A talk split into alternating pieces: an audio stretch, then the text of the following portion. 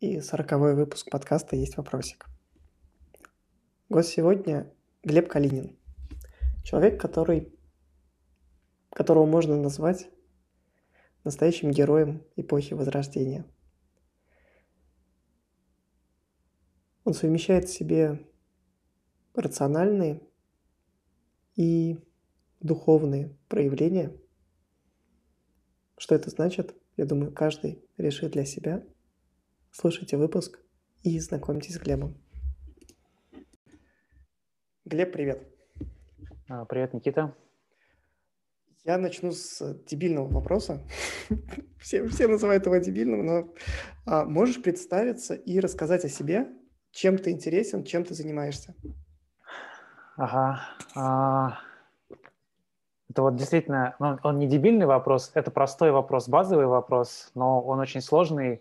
А, как раз я последний, последний год а, а, пытаюсь для себя определить, э, чем я интересен и чем я занимаюсь. У меня есть э, пара фарм, стандартных коробочек, в которые меня можно положить. Э, еще год назад я назывался в корпорации директором по продукту, но там я, как это в, в анекдоте про медведя, зашел в стартап и выгорел. Из-за, из-за большого разрыва со смыслами, в общем, не смог, не смог дальше заниматься этим, хотя там были хорошие условия, офис в Сити, нормальная зарплата и все такое. Вот. И последний год э, я учусь быть никем в каком-то смысле. Ну, то есть, опять же, у меня есть формальные принадлежности, у меня есть Э, направление, которое связано с э, практиками внимательности, mindfulness и преподаванием этого. Э, уже второй год я этим занимаюсь, в основном в индивидуальном режиме. И у меня есть еще такой околопродуктовый все еще трек. Я там с одним фондом поработал, поделал всякие концепции приложений в области mental health. И сейчас, видимо, буду еще с другим фондом делать примерно то же самое. Но это такое направление, которое мне тоже вызывает много вопросов относительно его этичности, эффективности. А, можно про это, про это поговорить, про технологии и про развитие mental health и вот это вот все. На самом деле очень, очень непростой, не, неоднозначный вопрос.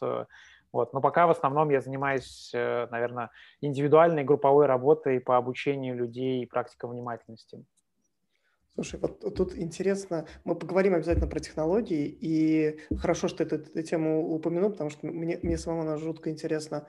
А, я посмотрел у тебя в блоге, и а, по идее сейчас вот типа год, ровно год с того, как ты ушел из корпората. Ты ушел в, прошлом марте, и вот сейчас прям такая интересная дата. А что тебе дал этот sabbatical? Вот если взять вот этот год, как, как, как ты оцениваешь, что он тебе принес?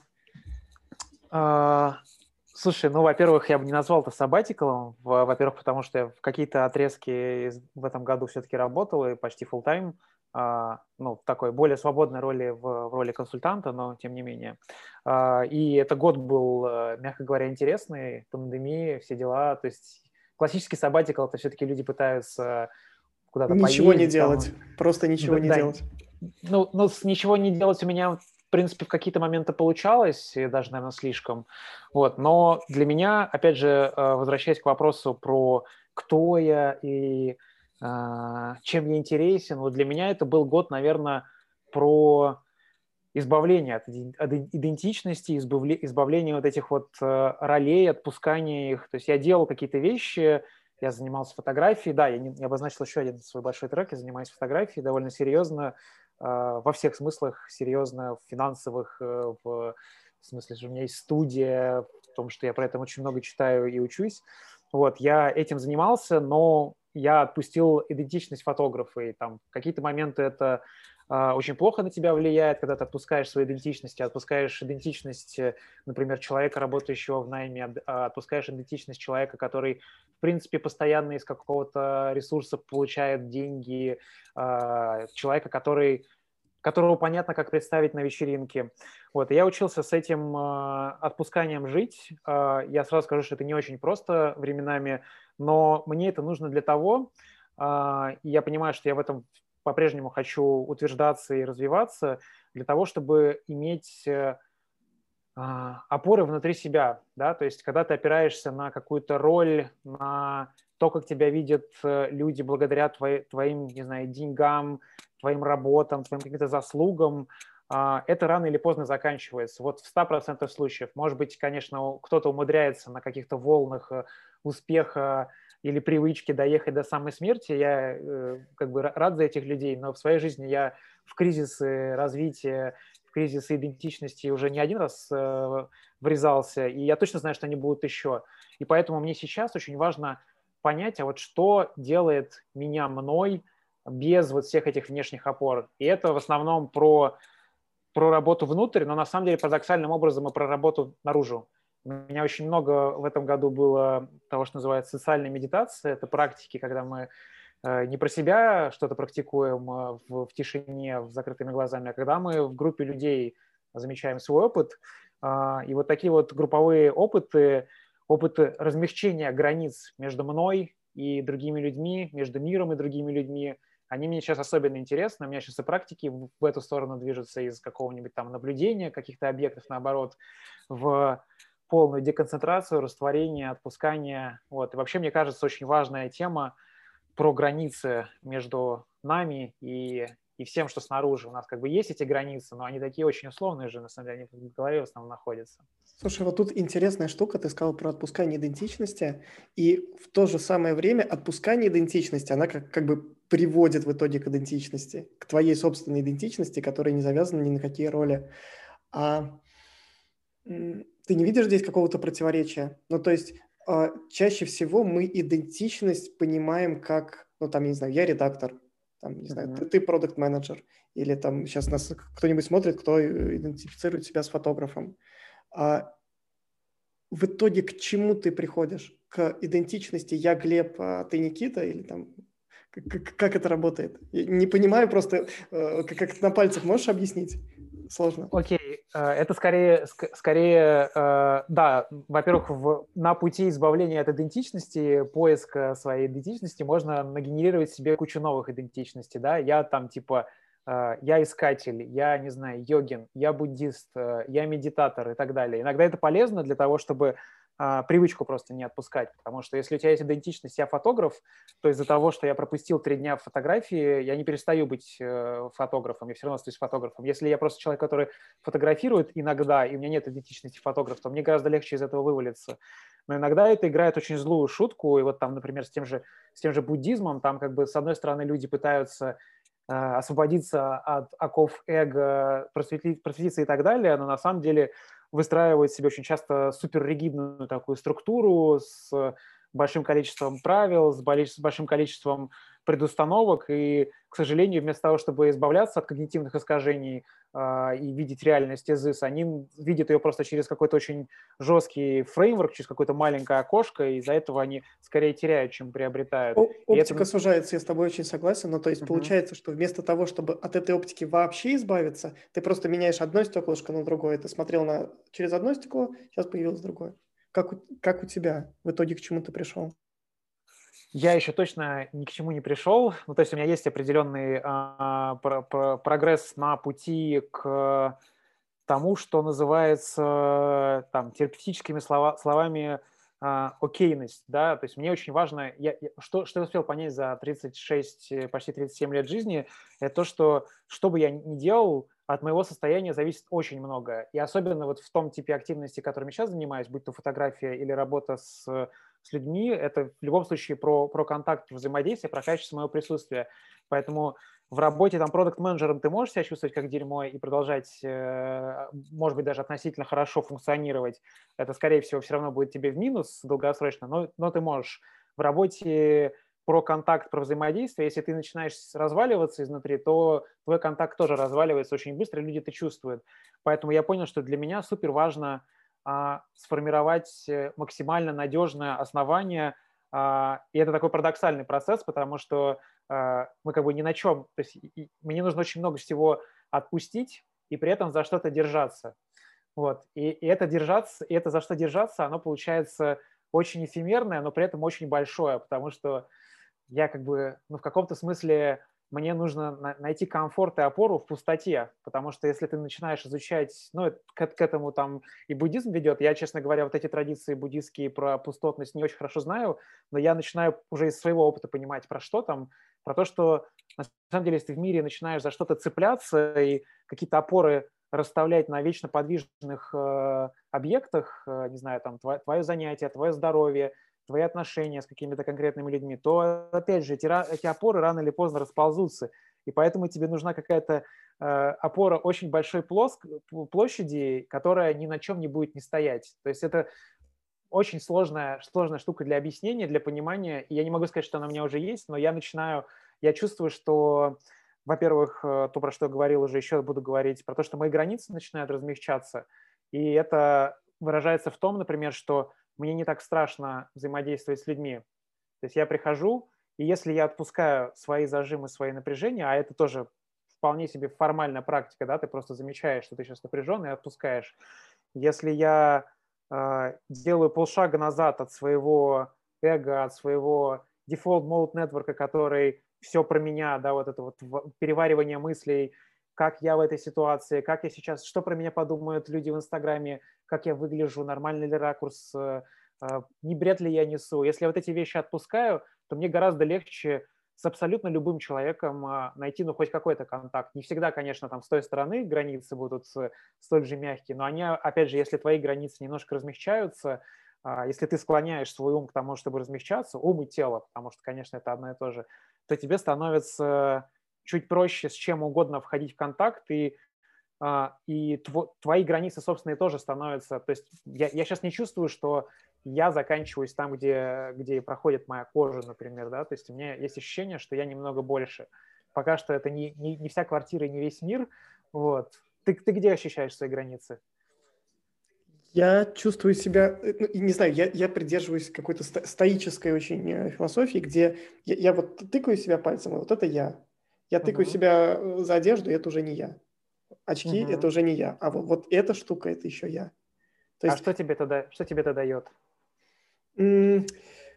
Я понимаю, что есть штуки, на которые я не могу повлиять. Но вот сейчас у меня, я не знаю, я проведу рукой по лицу и запачкаю очки. Да, я могу их снять, да, я их могу протереть. Но я в моменте не могу повлиять на то, что они запачканы. Они запачканы. Uh-huh. Uh-huh. А одновременно с этим я э, ощущаю вот это ощущение между пальцами. И я понимаю, что если я проведу пальцем, значит, я, я чувствую себя. Я не чувствую одежды, я не чувствую бутылку, которая на столе стоит. Я ничего не чувствую. Я чувствую только вот, вот эти какие-то мимолетные ощущения. В этом плане ты получаешься шире, чем а, твоя физическая оболочка.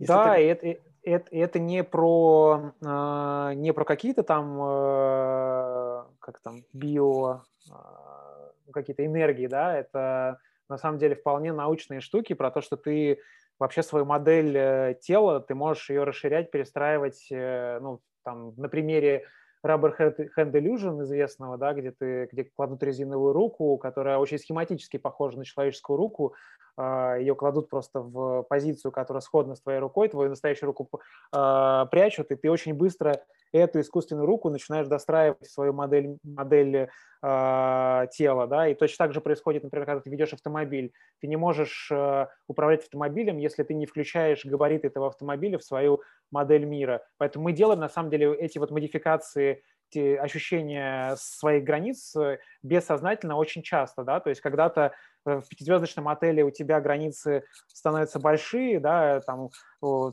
твоя область отторжения, она такая полтора метра минимум, да, а если едешь в московском метро, то твое личное, личное пространство сужается, да, и ты уже не чувствуешь, что человек, который подошел к тебе на метр, э, является в, производит вторжение, да, в пятизвездочном отеле это происходит. Вот, это происходит очень много где, вот, и э, мое ощущение, что многие наши проблемы, они все-таки от того, что мы слишком сжаты, да, сжаты в собственном теле, в локализованы в собственном теле в, в одной части, да, то есть мы очень часто, а, как вот в embodiment подходе говорят про а, тело как а, такси для мозга, да, что мы очень часто человека спрашиваешь, где ты это чувствуешь, где вот происходит. Люди сначала вот здесь вот наблюдают, да, ну, может быть, там что-то в груди, в животе, в спине и так далее, но в основном у нас вот вся наша жизнь, она как бы про мысли, про голову, про мозг, тут, наверное, наука тоже помогает в этом.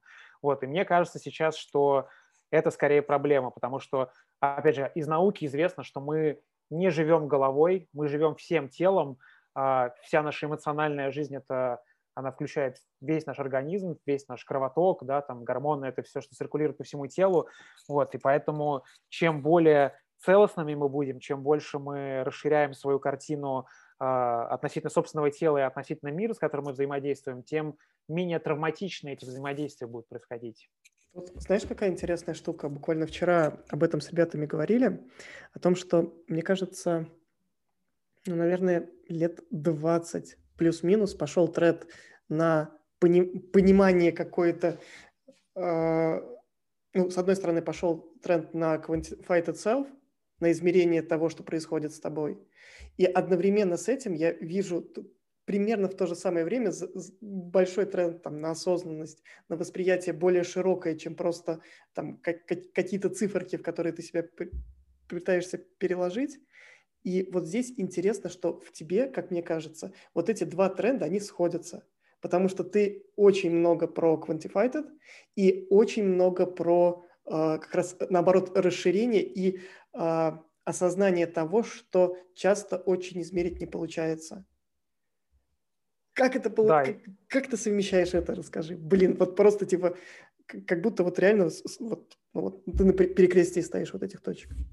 А, линии, точнее, точки не могут пересекаться.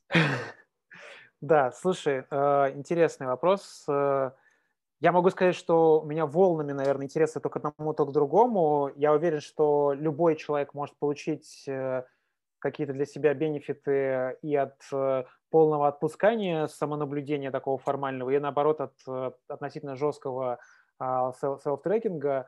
Я сейчас скорее в фоновом режиме собираю данные а, чуть меньше стал на это внимание обращать. Во-первых, потому что меня сдохла Ора Ринг, там у него батарейка, к сожалению, не вечная. Боже, серьезно, а, блин. Я да, да, да, да, это грустно. Да, я, я немножко грущу по этому поводу, но пока не готов вам отдать очередные 200 долларов. Вот, а время, когда можно было бесплатно заменить, я пропустил. А, есть небольшая проблемка с э, слишком большим э, количеством данных, которые ты про себя собираешь. Есть даже исследования, которые показывают, что люди, которые слишком много себя мониторят, у них э, проприоцепция падает. То есть мы на самом деле из-за того, что мы экстернализируем наши ощущения, да, что мне там Sleep Cycle сказал, что мне сказала Ора, что мне Apple Health говорит, мы хуже прислушиваемся к своему телу. Поэтому я сейчас стараюсь если и трекать себя, то трекать периодами. Но мне очень интересны а, глобальные тренды, да, то есть мне интересно повизуализировать. Я, например, э, вот чуть меньше полугода хожу в Apple Watch, и они собирают гораздо больше данных, чем, например, Ора. А, и это же пульс, который он собирает на самом деле сотни раз в день. Это же основной, на самом деле, твой биомаркер, да, то есть это, это, это ритм твоей жизни. И у меня пока что нет конкретного применения, то есть кроме того, что я просто строю графики и смотрю, а, как выглядят всякие тренды, это очень интересно, там очень хорошо видны стрессовые периоды, там хорошо видно выгорание, а, но каких-то, наверное, полезных выводов из себя, э, для себя из этого сделать не можешь. Вот, и мне очень интересно это все в художественную куда какую-то сторону начать склонять, потому что вот я сейчас еще помимо всех этих прекрасных занятий э, mindfulness учусь э, Э, художественным методом, арт-практики, и мне кажется, это такой next step в, в моем развитии, связать вот эту внимательность, quantified и, и искусство. Интересно. И арт, да. Вообще, мне кажется, что сейчас время э, таких, снова время людей возрождения, когда ты можешь заниматься овер дофига чем, и образовательные технологии это на самом деле позволяют. Может быть, без такой глубины, я тут не, не сравниваю себя с Давинчи, безусловно, вот, но как-то по, посерфить по, по верхам э, можно и достаточно интересно. Вот, и я в этом смысле всю жизнь, наверное, таким был, я очень много чего делал, вот, и, и собираюсь продолжать это делать, и в этом смысле, опять же, мне, наверное, проще было отказываться от, от идентичности, потому что у меня никогда не было а, какой-то жесткой идентичности на 10 лет, например. То есть у меня каждые 2-3 года все менялось и довольно сильно. Слушай, вот тут интересно, э, во-первых, интересно твое движение в арт, практике, сейчас про него спрошу, а, но я чуть-чуть вернусь э, к Quantified. А, идея в том, что можно все оцифровать, а, кажется, что она очень сильно упрощает, а что на самом деле происходит. Ну, то есть, угу. по сути, мы это не только там биоробот, который там э, сгибает, разгибает пальцы, или там сердце у него бьется, или дышит он с какой-то периодичностью. Мы это типа чуть больше, чем это все. И вот это вот чуть больше, чем из этого все, как я понимаю, ты пытаешься добрать через, э, с одной стороны, практики осознанности, через, с другой стороны, через арт и э, другие какие-то движухи. Правильно я понимаю? Или у тебя подход там какой-то другой? Да, ну смотри, во-первых, про, про весь этот наш прекрасный Quantified. Э, нужно себе отдавать отчет, я его очень четко себе отдаю, что мы находимся на супер-супер ранних э, днях всех этих технологий, и они вообще-то не очень точные до сих пор, да, поэтому э, ну, меня, меня в некотором смысле порастраивали э, всевозможные приложения там по трекингу HRV, потому что если ты сделаешь э, в Welter или в абсолютно любом приложении три замера подряд, э, они, скорее всего, тебе каждый замер даст разные данные, раз, разный вывод типа предложит сделать на основании этих данных. Что говорит о том, что технология, ну, мягко говоря, ненадежная. А, э, э, это раз. А, два, я точно знаю, что а, сенсоры, которые действительно классные, которые medical grade, они, блин, дорогие и обычно тяжелые. Вот, я просто поработал этим летом с профессиональным медицинским образованием, прошлым летом, вернее, с профессиональным медицинским оборудованием для биофидбэка, ну, то есть там всякую электрическую активность кожи можешь собирать, нейрофидбэк, э, а, там всякие blood volume pulse и все такое прочее. Вот, и это, к сожалению, пока что все еще оборудование, которое ты там крепишь на себя большие электроды, оно тяжелое, оно неудобное.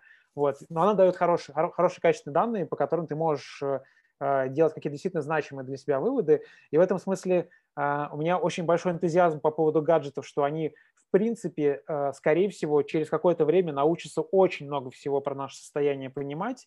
А, но с другой стороны, это понимание, оно все равно очень редуцированное, да, то есть у тебя может быть прекрасная вариабельность, у тебя может быть классный суперздоровый пульс, но, скорее всего, ты можешь быть при этом достаточно несчастным человеком, и эти гаджеты тебе этого не покажут.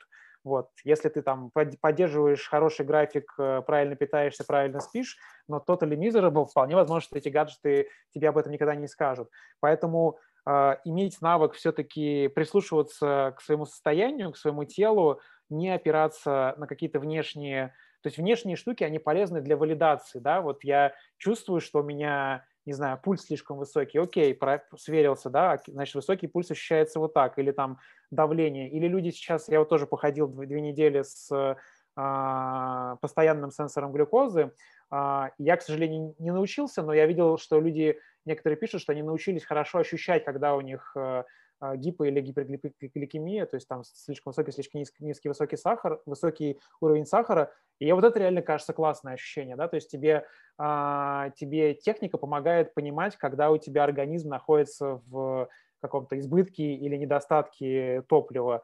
А, вот с этим сонастроиться было бы очень классно. Мне кажется, что железки нужны для того, чтобы тренировать нашу интуицию в конечном счете, да, как, как это, лестница Витгенштейна, когда, когда ты забрался а, куда-то, куда тебе нужно было, выбрасывая его. Поэтому я, например, мьюзом для медитации не пользуюсь практически, то есть у меня лежит даже две штуки.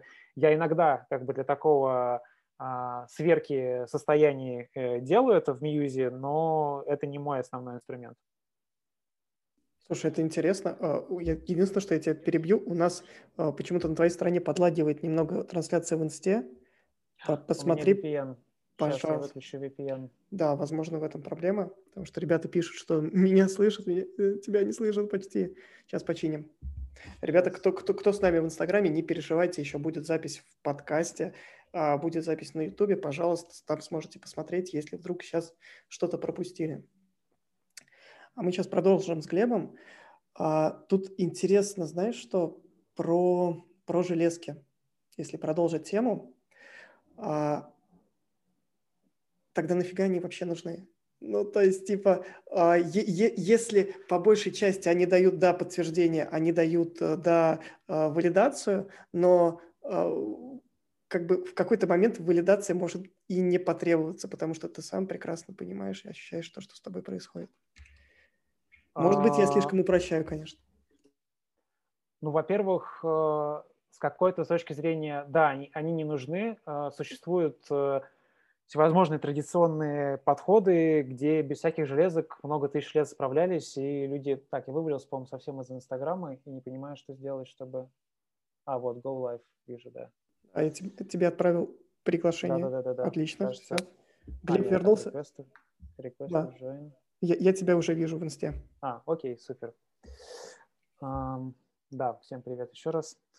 Значит, про железки. Uh, мой основной аргумент за железки это в, то, в, то, в, то, в том, что у нас относительно многих своих параметров нет никакой интуиции, да, то есть, например, та же электрическая активность кожи, ну, ты, ты начнешь э, замечать, что у тебя гиперактивна твоя э, симпатическая нервная система только в момент, когда у тебя же начнется там жесткое потоотделение, сердцебиение и все такое прочее.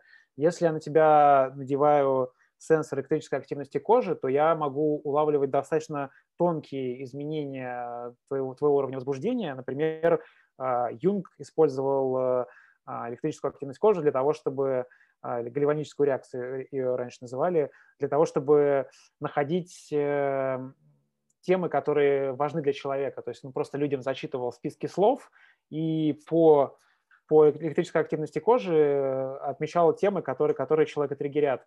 Вот, это такие изменения, которые ты сам, скорее всего, не заметишь, если ты только не являешься опытным очень практиком, сонастроенным э, к своему состоянию. И это, в принципе, вполне реально и без железок сделать, но железки делают этот процесс для начинающих очень очевидным. То есть, когда ты сажаешь человека и подвергаешь его стресс-тесту, и потом показываешь ему графики, а, что вот, вот ты... Причем графики у людей бывают очень разные. Например, а, у кого-то ты его стрессуешь, подвергаешь его стрессу, значит, у человека ровный абсолютно график, ты ему говоришь, все, закончилось, и вот в этот момент у человека фу, все полетело вверх. У кого-то все более предсказуемо, а, там, соответственно, стресс есть, график вверх, стресса нет, график ползет вниз, но у всех разное время восстановления. Да? И когда ты вот эти вещи показываешь наглядно в виде графика, человек много про себя на самом деле понимает. То есть скорее всего, сможет даже подтвердить свой, свои субъективные ощущения, которые были не сформулированы до этого, да, они были очень vague. А тут ты получаешь hard data, да, и ты с этим а, для многих людей такого очень рационального склада ума это супер, супер классный инструмент для того, чтобы, опять же, начать как бы сонастраиваться с собой, начать смотреть внутрь. Ну, по крайней вот. мере, понимать, а, да, ты видишь на, не знаю, на графике какой-то пик, и ты знаешь, что ты в этом пике чувствовал. Ты, ты, ты понимаешь да. эти ощущения, и потом сможешь их лучше замечать. Да, в этом плане очень, очень классная штука, хотя до сих пор ее э, ученые, кто-то, кто очень верит, кто-то, кто-то ругается, это вот биологическая обратная связь или нейрофидбэк, а, она компенсирует то, что в нашем организме очень многие а, механизмы не имеют обратной связи. Да? То есть я что-то делаю, с собой, с своим организмом, например, там, не знаю, сажусь медитировать или подышать, а, и я не понимаю, я лучше делаю или хуже, а из-за того, что а, у нас сонастройка собственным телом вообще по жизни очень фиговая вот у людей западной цивилизации, то реально можно очень долго себе делать хуже и не замечать этого. Если бы на человеке был надет сенсор, допустим, того же, той же вариабельности, то то, что ты себе делаешь хуже, ты бы увидел сразу же. И более того, ты можешь э, со многими технологиями в реальном времени видеть, я сейчас хуже делаю или лучше делаю. Я сейчас то делаю, я в то нейросостояние вхожу, я в то состояние фокуса или покоя или расслабления вхожу или нет. Причем ты будешь даже не очень понимать, что именно ты делаешь, но за счет того, что у тебя есть обратная связь в реал-тайме, ты вот таким вот имплицитным способом, имплицитное обучение, это вот то, как мы учимся по жизни, да, люди, там, дети не учат э, родной язык, э, ходя в языковую школу и изучая падежи и склонения. Они просто слушают то, что вокруг происходит. Да. да, и у них есть обратная связь в виде обратной, э, в виде среды, там человек меня понял, человек меня не понял. Вот так они учатся. То же самое с технологиями мы можем выстраивать э, цепи обратной связи для собственного тела, ума, организма. Слушай, тут интересно на самом деле разобрать э, твой пример, может быть. Опять же, отмотавшись на год назад, а, ты уже сказал, что там год, год назад, когда уходил из э, корпората, это был этап э, выгорания, это был этап такого а, прям конкретного бернаута. Как ты его заметил и как, как быстро это произошло. Ну, потому что и, и я понимаю, что вот на тебе это показать наиболее кажется круто, потому что ты измерял себя очень долго до этого, ты глубоко в, э, там, в практиках осознанности. Как это происходит? Как, как у тебя это происходило? В какой момент ты понял, что, воу, стоп? Слушай, ну как раз гаджеты мне, наверное, в этом в меньшей степени помогли. Я просто знал, что я прихожу на работу в плохом настроении, что настроение мое портится с утра, когда я понимаю, что мне надо сейчас туда ехать, э, что мне не хочется ничего делать, что мне скучно. А, и единственное, что меня сколько-то радует во всем процессе, это 5 а, какого там 20 числа, когда приходит смс о зарплате. Вот, и я, я понимал, что это, в принципе, ну, как бы в какой-то степени даже комфортной ситуации. Многие люди так живут э, годами, но я понимал, что это не тот комфорт, который мне нужен. То есть тут мне, наверное, все-таки а, вариабельность не, не очень много чего сказала. Мне была нормальная, на самом деле, вариабельность. Опять же, это не настолько сенситивные. То есть у меня не было... А, у меня, я недавно узнал, что есть два вида выгорания. Выгорание стресса и выгорание скуки. У меня вот было 100% выгорание скуки, и в нем ты, наверное, себя не так плохо физически чувствуешь, у тебя просто нет мотивации ничего делать, да, то есть совсем не хочется никак развиваться, никакие там вещи внутри работы тебя уже не радуют. Вот, и оно, кстати говоря, гораздо легче чинится и лечится, чем а, чем выгорание э, стресса. А, вот, поэтому тут, наверное, гаджеты мне особо не понадобились, и Uh, у меня была обратная связь в виде моей жены, которая там уже через месяц сказала, что я стал значительно более адекватным и приятным человеком. Вот. А, я думаю, что это... Просто уйдя из офиса, вот э, вышел месяц и... Да, да, да. Слушай, интересно. А, но это уже была обратная связь постфактум. А, а ты помнишь себя в момент принятия этого решения? Потому что я понимаю, что там в любом случае выйти из а, привычного достаточно сценария всегда сложно. Как, как у тебя выходил, проходил, точнее, этот выход? Ой, э, знаешь, у меня в этом смысле жизнь, наверное, немножко отличная от жизни многих людей. У меня были совершенно разные периоды в жизни и такого затяжного фриланса, и даже безденежье, и поэтому мне, наверное, не так страшно было менять. Плюс э, вот эта банальная штука про, про зону комфорта. Я, с одной стороны, в какой-то момент плевался про, про, про разговоры о, зо, о зоне комфорта, а с другой стороны, я понимаю и на себе начал это ощущать, что когда ты работаешь э, в хорошем офисе класса когда ты выходишь, у тебя там прямо сразу же в этом месте, где ты работаешь, есть миллион способов потратить сколько угодно денег, э, и ты их тратишь, и ты, ты э, тратишь много денег. Э, ну, я там в день тратил столько, сколько сейчас в неделю иногда трачу. Я не перестал получать удовольствие от того, что я, что я там ем какую-то вкусную еду, там, значит, покупаю какие-то штуки каждый, каждую неделю или даже там каждый день. Э, и меня не... Ну, типично это hedonic treadmill, как это по-русски, гедоническая ну, короче говоря, адаптация, генетическая, адаптация. Вот, э, все меньше начинают такие штуки радовать, и тебе все меньше хочется что-то делать. Я про себя знаю, что мне все-таки нужны, ну, вот опять же, банальность, э, но как-то она опять для меня начала работать. Э, stay hungry, stay foolish, которая, кстати, фраза не Джобса, а, а Стюарта Брента. Это фраза, которая была написана на последнем, а, на, на обложке последнего выпуска журнала Whole, Whole Earth Catalog. Вот, для того, чтобы что-то хотеть, тебе, тебе, ну, мы, мы так работаем, да, у нас, нам нужно быть немножко э, в недостатке чего-то, да, для того, чтобы охотиться за чем-то.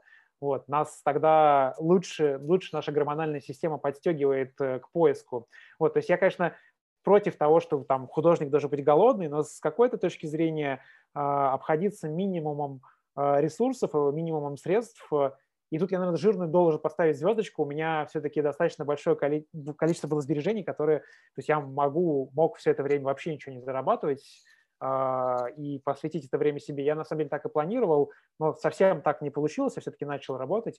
Вот. Но, тем не менее, у меня был, конечно, бэк какой-то прикрытый, э, и поэтому я мог себе это позволить. И я считаю, что, конечно, все люди в идеале должны иметь возможность какое-то время вообще ничего не делать, потому что без этого а, у тебя нет времени, чтобы оглядеться. Я вообще не понимаю, как живут американцы, у которых 2-3 дня отпуска в году. Это же просто... Вот если кто-то ездил на ретрит, э, а, или кто-то не ездил на ретрит, наоборот расскажу, обычно а, минимум к седьмому дню ты просто тупо высыпаешься, потому что все остальное время большинство людей, они живут э, в режиме, что ты спишь все время, как свободное, которое у тебя есть. И а это интересно, том, что... мне кажется, было исследование тоже, когда на седьмой или на восьмой день отпуска у тебя мозг просто э, не то, что выдыхает, те процессы, которые в нем доваривались на протяжении вот этой недели, они просто бах и заканчиваются. И это происходит как раз в середине там двухнедельного отпуска стандартно.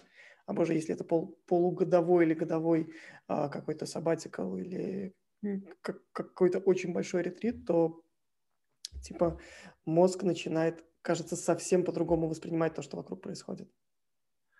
Да, но я могу сказать, что, конечно, мое восприятие жизни очень сильно э, поменялось.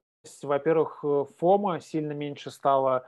Э, оно, конечно, создается другими теперь э, какими-то механизмами, но э, вот ощущение какой-то внутренней конкуренции внутри компании, оно все-таки создавало и, и какую-то urgency постоянно. У нас еще в компании, в которой я работал, там было э, постоянный режим такого каждый там, месяц нового какого-то аврала, новой глобальной перестройки. Вот, и вот э, это все-таки а, режим, который несовместим с тем типом, типом активности, с тем состоянием, в котором я хочу пребывать. И я знаю, что про это сейчас э, много тоже говорят, и некоторые люди начинают э, шеймить, например, тех людей, которые хотят меньше работать. А мне кажется, это супер бредовой вообще идеей. Во-первых, наши предки не так много вкалывали, ну, есть там research на всяких hunter-gatherer ов. Я, конечно, понимаю, что у них уровень жизни был все-таки немножко другой, и продолжительность жизни была немножко другая, но все же в жизни этих людей было очень много игры, очень много какого-то развлечения и просто пинания балды. Да, если посмотреть исследования всяких хадза, они там 2-3 часа в день спокойно просто вот лежат под деревом, смотрят на, на небо, да, на, на, смотрят на дерево, ну ничего не делают.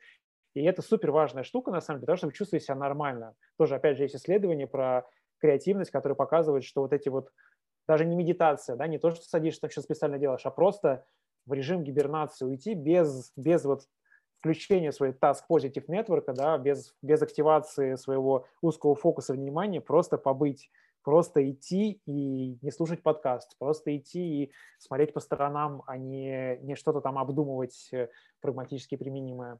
Слушай, тут интересно, знаешь, что, а, что ты из режима того же самого Quantified Itself, в моем понимании Quantified Itself, он направлен во многом на повышение какой-либо своей эффективности. То есть ты замеряешь, замеряешь, чтобы что, чтобы в дальнейшем тот же самый ресурс как-то по-другому лучше и эффективнее использовать. Твое переключение из вот этого подхода там, к себе, к а, к своему телу, э, к тому, что с тобой происходит, в текущее состояние, когда ты больше про... Сейчас пошло скажу про там, момент здесь и сейчас, как любят говорить э, многие, а, но на самом деле про то, чтобы не эффективность повышать, а повышать, наверное, либо качество. Что, что, что в твоем плане, в, в твоем понимании ты сейчас на что направлено твое внимание? точно не на эффективность, хотя, конечно, это тоже рано или поздно, а, опять же, проблема таких состояний, э, большей расслабленности, больше, большей мягкости, а, может быть, тех же самых более расслабленных границ а, в том, что тебе, ну, объективно потом все-таки сложновато входить обратно в режим, где тебе нужно фигачить, где тебе нужно выдавать не знаю, там, x часов в день подряд э, какой-то результат, и я по-прежнему все еще нахожусь в обстоятельствах, где мне все это не нужно, где мой основной э, ресурс, мое, мое основное качество, которое, которое я даю людям, это качество моего присутствия, вот, и поэтому у меня нет какой-то там надоев э, текстов, которые мне нужно выдать, или э, кода, который мне нужно написать. Хотя, конечно, там тех же курсов, например, или, э, не знаю, постов, которые бы рассказывали как, как, какую-то пользу, мне можно было бы побольше делать. Вот, поэтому для меня основной критерий все-таки все-таки ровность моего состояния и его широта, не, не суженность, наверное, скажем так. Вот, это вот основное, с чем я сейчас работаю. А, но это, конечно, не всем подходит. Но вообще вот эта тема про эффективность, на самом деле ты сказал про Quantified Self как такой инструмент повышения продуктивности. Мне вот очень э, в последнее время не нравится метафора а, меня как фабрики, меня как производителя, меня как какой-то а, э, частички мегамашины, да, которая вот что-то там производит. Мне очень отзывается скорее больше органические такие метафоры, я как, э, как сад какой-то, я как растение, которое можно удобрять, которому в разные моменты нужны разные элемента, когда-то воды побольше, когда-то солнца, когда-то удобрений. И кажется, что это вот большая тоже для меня тема, кстати говоря, про, про, про нарративные всякие практики, про то, как мы думаем про себя, как говорим, и как метафоры, которых мы на самом деле используем какое-то огромное количество, абсолютно их не замечая. Мы как, как рыбы в воде плаваем в этих метафорах, как они фреймят наше, наше представление о себе, потому что, например, тот же Quantified Self, ты можешь его использовать для того, чтобы, э, да, там, смотреть, сегодня я произвел x, завтра я хочу произвести x плюс 1, и мне нужно для этого сделать y, z и так далее. А можно на это смотреть как на а, такой отчет э, о том, где было мое внимание. Мое внимание, например, э, физически оформленная в том, где я нахожусь. Да? Я очень раньше любил э, программу Moves, которая показывала, где я больше всего проводил время. Это же тоже как бы про, про, про внимание в конечном счете. А, в этом плане может быть вполне себе очень субъективный quantified self. Например, tracking – это все-таки не совсем такой научный какой-то критерий. Он тоже очень важный, он есть абсолютно любой там когнитивно-поведенческой психотерапии в двух третьих приложений про mental health. Но на самом деле это очень, очень прикольный инструмент, который, если его точность постепенно затачивать, то он может очень, очень много тебе дать. А, и это тоже может быть таким не знаю, вполне себе материалом, например, для художественного проекта, да, почему, почему нет? Мне кажется, это просто вопрос, вопрос фрейма, вопрос э, контекста, в котором мы эти инструменты используем. А, кстати, хорошо, хорошо, что ты напомнил. Я даже вот подумаю сейчас, как, как бы я в текущую художественную практику а, попытался встроить вот эти вот все исчисляемые штуки, потому что цифры, они все-таки для нас, для нашей цивилизации становятся чем-то очень важным, да, очень-очень таким на, на что мы пытаемся опереться, хотя очень часто это тоже супер зыбкая опора, и э, многие случаи в истории, всевозможные финансовые кризисы э, показывают, что это абсолютно ненадежные показатели, их можно тоже очень сильно модифицировать и искажать. Слушай, я, я сейчас в другую сторону сейчас попробую крутануться. А, знаешь, что интересно, что очень многие, вот тоже там пару дней назад говорили с ребятами в компании, а, очень многие а, в тусовочке, ну там условно в тусовочке продуктовый или околопродуктовый, а, если также там, не знаю, 5-10 э, лет назад начинали смотреть в сторону медитации, но на слова типа пустотность, на слова типа чакры, реагировали так, оу, чувак, я, я медитирую, просто, просто медитирую, просто давай не будем то сейчас, когда ты с ними начинаешь говорить, оказывается, что там типа а, как, как, как каждый первый или каждый второй оказался в какой-то момент, боже, там вообще не с каким-нибудь черт возьми, шаманом. А, каждый третий а, съездил куда-то, не знаю, а, попил айваски. А, и, типа, что происходит вообще? Почему? как бы зачем? А, что ты об этом думаешь? И для, для меня эта штука немного странная на самом деле. То есть, типа, там, медитация в бытовом плане, она ок норм, она уже давно, на самом деле, по ощущениям стала ок норм. А вот эти истории около эзотерические, они какие-то до сих пор, не знаю, у меня, по крайней мере, вызывают отторжение. Ну, во-первых, мне кажется, что э, тут нельзя, конечно, не говорить про циклы хайпа, просто про модность, да, потому что и в медитацию тоже очень через моду заходят э, людей. Кто-то кто там остается, зацепляется, что сущностно для себя находит, а для кого-то это просто, ну, окей, я там вот на йогу ходил, теперь еще на медитацию хожу. А, и то же самое там с айваской, вот медитация уже не так прет, теперь, теперь, теперь более эффективно и быстро бахнуть айваски. А, это один аспект. Другой аспект э, – это потребность, э, то, что, то, что Теренс Маккенна называл, называл ностальгией по абсолюту, по, э, по времени, где все было понятно, однозначно, где был шаман, который тебе говорил, что нужно делать, и объяснял, как устроен мир в трех предложениях, и тебе этого было достаточно, а, где была церковь, которая тебе на самом деле очень много всего давала, есть, если интересно, исследования, которые показывают, что люди религиозные, мы вот сейчас бьемся там со стрессом, значит, пытаемся справляться, но исследования, которые показывают, что ты просто, если будешь ходить в церковь, ты получишь ровно те же самые бенефиты, что люди, которые MBSR проходят ретриты, а, которые практикуют, ровно вот все то же самое. Продолжительность жизни увеличивается, уровень стресса субъективно уменьшается, чувство принадлежности, вот та самая self-transcendence, да, выход за рамки себя, за счет того, что ты принадлежишь к сообществу, ты приходишь в какое-то место, там взаимодействуешь с людьми, которые тебе не обязательно нравятся, вот, у вас есть что-то, что, что выходит за рамки вас э, каждого по отдельности, за счет этого они чувствуют себя лучше.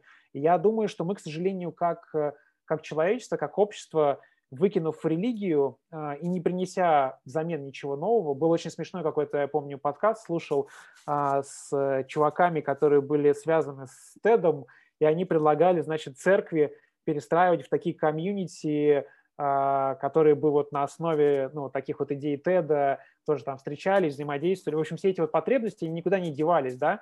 А, есть же, есть же мнение, что вот эта вот а, атомарная семья – это вообще худшая инновация, которую мы придумали, да, то, что все должны жить отдельно, нет вот этих вот э, больших семейных таких комьюнити, кластеров.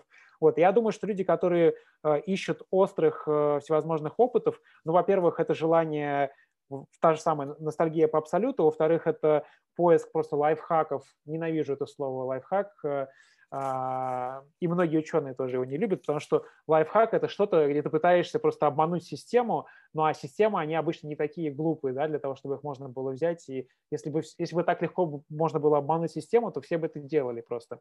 А, есть какие-то там более короткие пути, более длинные, но они все равно обычно предполагают работу, тогда как хак звучит как что-то, что ты получаешь, условно говоря, на халяву.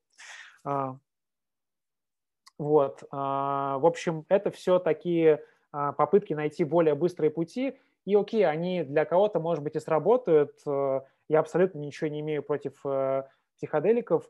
А, и люди, многие еще все-таки ищут а, проблема светского mindfulness, например, светской медитации в том, что все-таки там очень сильно вы, вы, вынули элементы этики, вынули философию, и еще мы недавно обсуждали, что, оказывается, вынули еще супер важный а, элемент э, классической практики религиозной – это элемент намерения, да, то есть в буддийской практике ты прежде всего устанавливал намерение, да, в зависимости от традиции, либо просто самому просветиться, либо а, там, стать бодхисаттвой, значит, спасти других людей. В общем, ты все это делал ради чего-то, ради чего-то, что находится вне себя, да, вне себя вот текущего. Даже если ты просто хочешь выйти из колеса сансары, ты все равно ты делаешь для какой-то сущности, которая не является тобой вот в, в, текущей, в текущей жизни.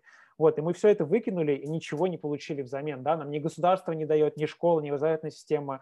А, вот мне кажется, как раз комьюнити небольшие, вот типа, может быть, того, что ты пытаешься делать, э, они дают много из того, что мы потеряли, вот, но не всем этого хватает. И многим людям хочется какой-то такой мистический опыт, который а, надконвенциональный, над тем, что, что привычно, потому что, ну, не знаю, это, это наша природа искать что-то, что находится вне нас, вне, вне привычного понимания, вне привычного контекста. Не знаю, можно сюда какой-нибудь путь героя тоже приложить, наверное, тоже как-нибудь хорошо наложится. Тут интересно, знаешь, что я этот вопрос, мне кажется, уже задавал несколько раз э, и в подкастах.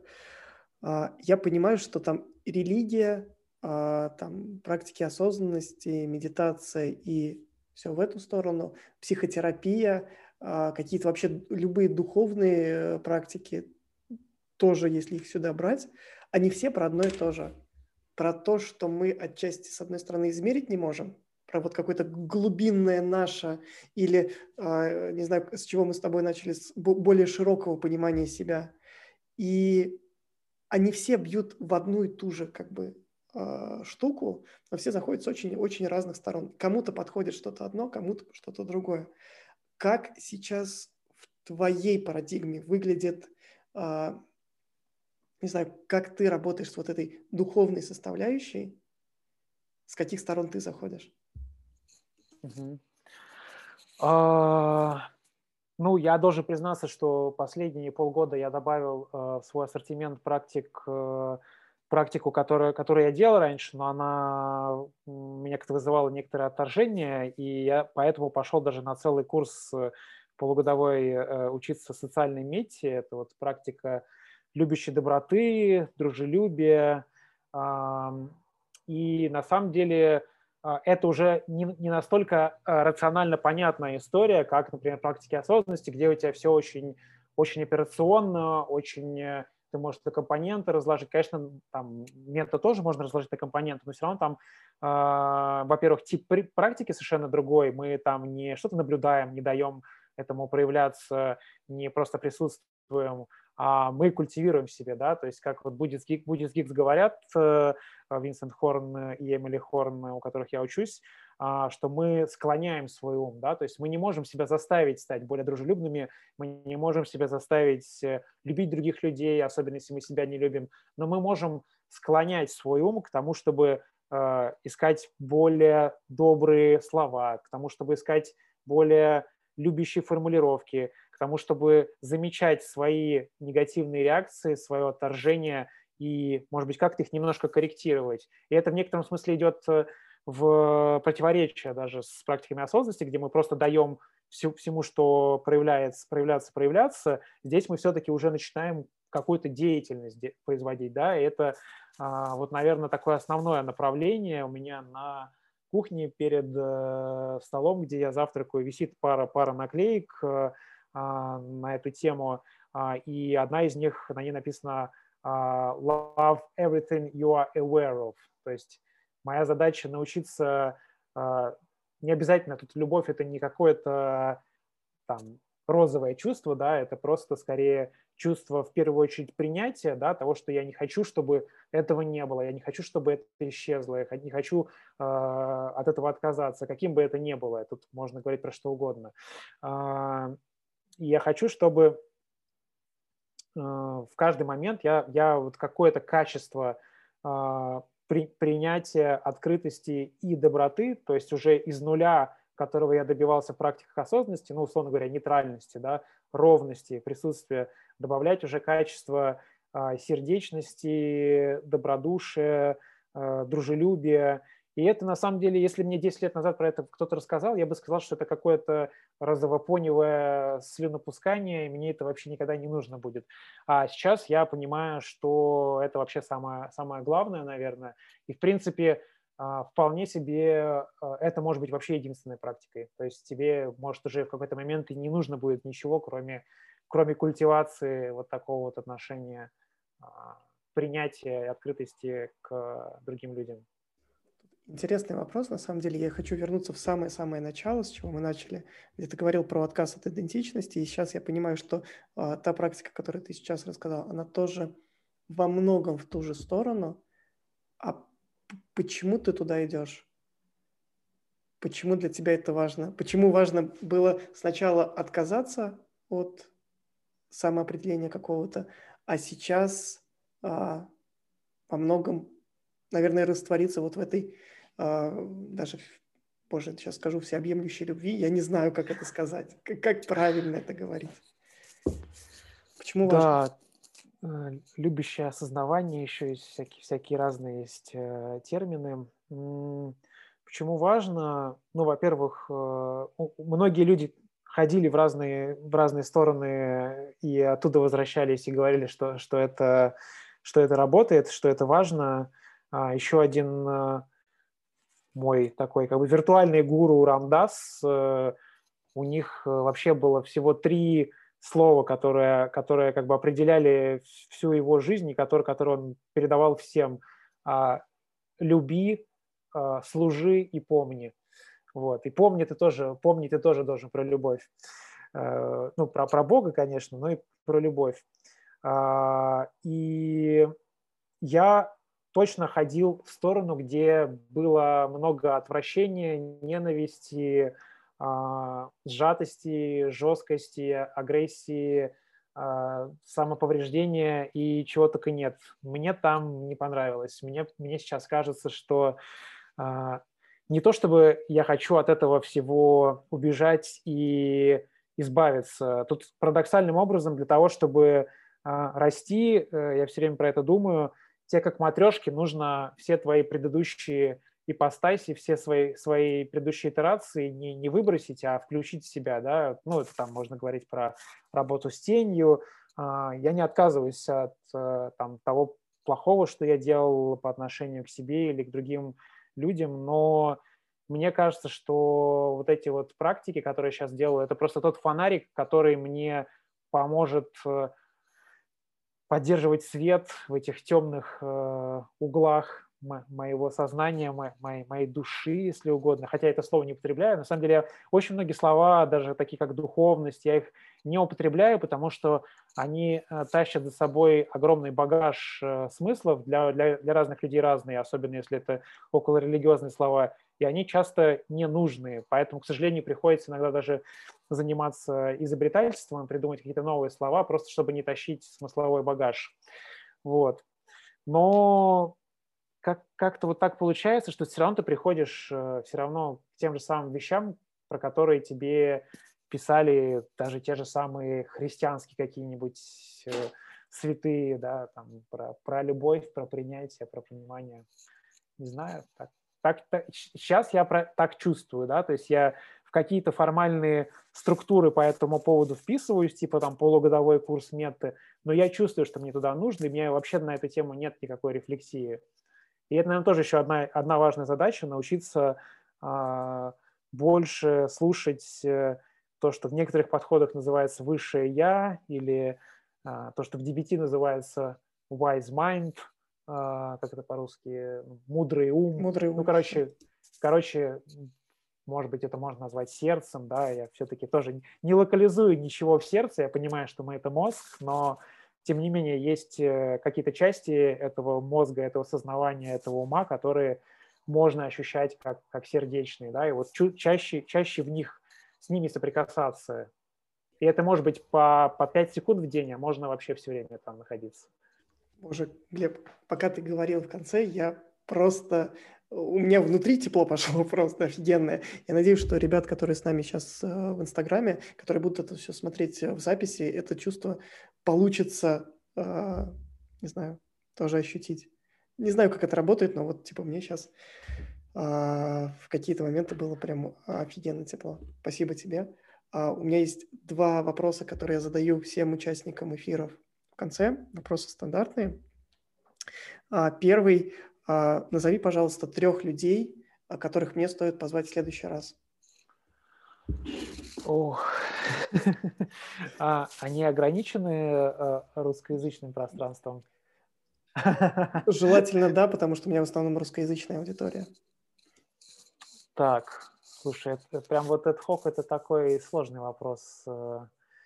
Э. Так, а какой второй вопрос? Можно я все-таки подумаю чуть-чуть? Нет, второй вопрос только Нет? после первого. Нет.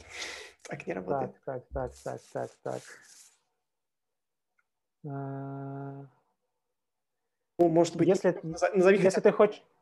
Да, я, я, я придумал, э, мне кажется, было бы клево, если бы ты позвал а, Яну Романову, это фотограф, у которой я учусь сейчас, и у нее еще есть партнер э, Мария, но мне кажется, Яна интересная, потому что она занимается художественными исследованиями, и тоже там много у нее историй про идентичность, про красоту, про восприятие. И вообще, мне кажется, это будет хороший... Мне очень э, жалко, что э, в современном мире очень большая разрозненность. То есть арт-люди знают арт-людей, продукт-люди знают продукт-людей, и очень редко мы срастаемся.